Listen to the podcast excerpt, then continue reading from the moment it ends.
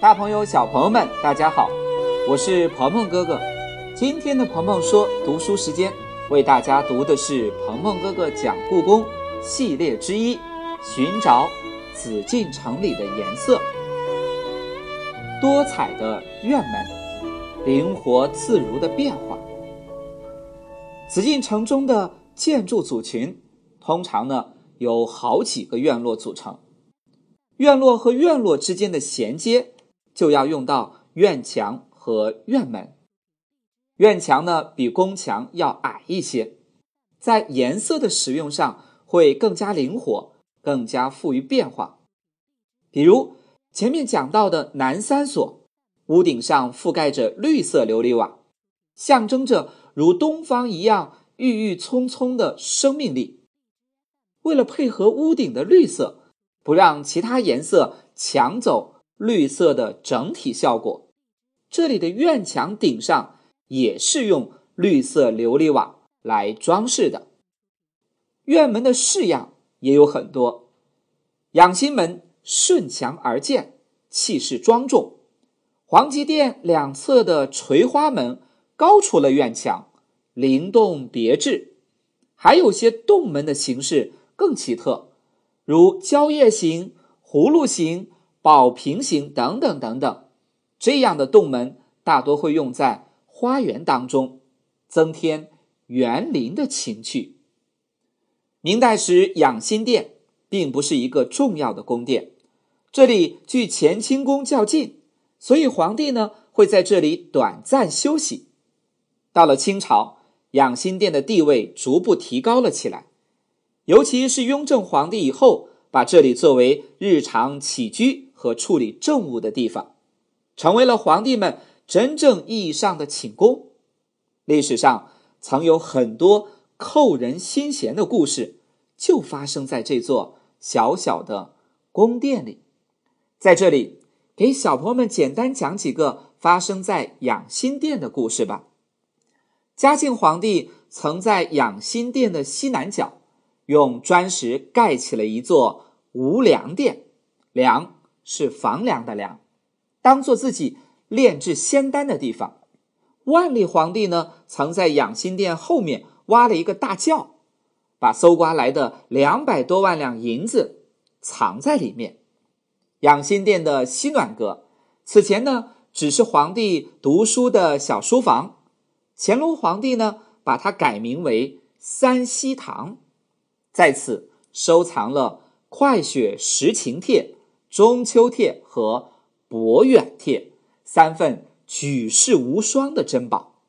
同治皇帝和光绪皇帝亲政前，慈禧太后垂帘听政的地方是养心殿东暖阁。一九一二年二月份，隆裕皇太后带着末代皇帝溥仪宣布了。退位诏书地点也是在养心殿的东暖阁。从整体上来看，养心门并不像小朋友们前面看到的隆宗门那样是个屋宇，而是一个很简单的门楼。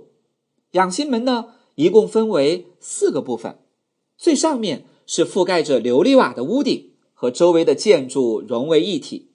屋顶下。是绿色为主的构件，叫做斗拱，但是这里的斗拱不像是宫殿上的斗拱都是木质的，而是用琉璃瓦作为原料仿造木质的斗拱做出来的。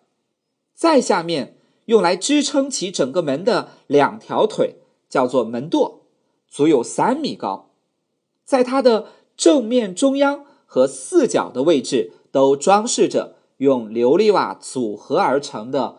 不同花纹，门垛的下面是用汉白玉做成的须弥座，稳固的支撑起了整个建筑。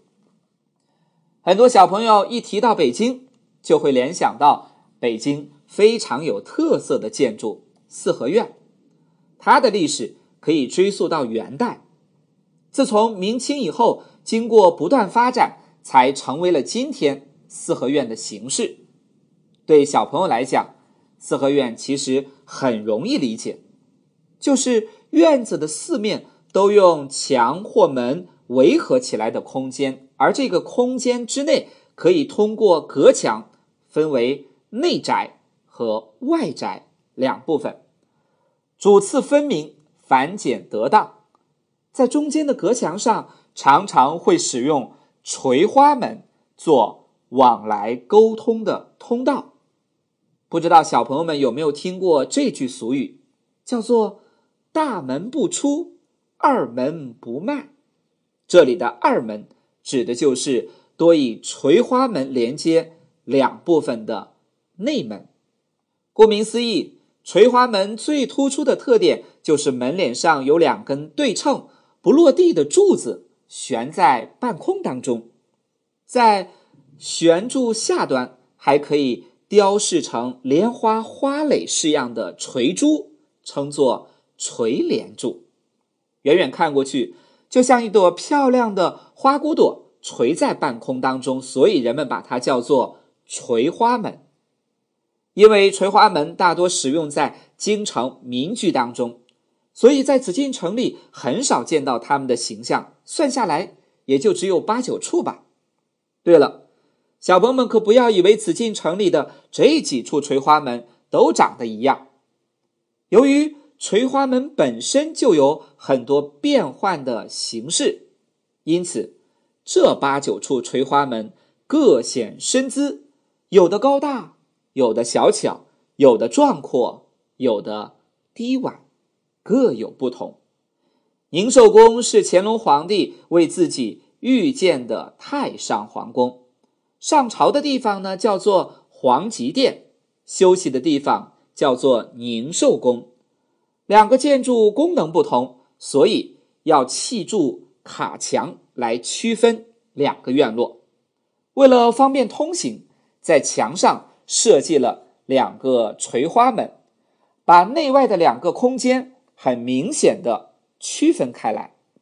除此之外，宁寿宫、钟粹宫。乾隆花园等等地方都有如此公用的垂花门。这里还要给小朋友们特别介绍两处垂花门：宁寿宫和慈宁宫的垂花门。因为这两处垂花门所在的区域是紫禁城里非常重要的宫区，周围的建筑呢都比较高大一些，所以啊，相应的垂花门的体量。也要大一些。为了更好的撑托起门上的梁架和屋顶，没有采用一根立柱的形式，而是用了一种并列中柱式的建筑方法。也许小朋友们并不了解这种方法，但正是这种方法的使用，让这两个垂花门和周围的建筑环境很好的融合在了一起。起到了陪衬和装点的作用。另一处呢，就是钟粹宫内的垂花门了。为了避免大门打开后让外面的人很容易就能看到院内的景况，所以啊，在后屋人们又安装了四扇绿色的平门，起到了很好的遮挡视线的效果。平时啊，平门不开。要想进入院内，可以通过两侧的小旁门步入抄手游廊。这样的组合，让门和建筑整体更加紧密的结合到了一起。好了，我们今天的鹏鹏说读书时间就到这里，我们下期再见。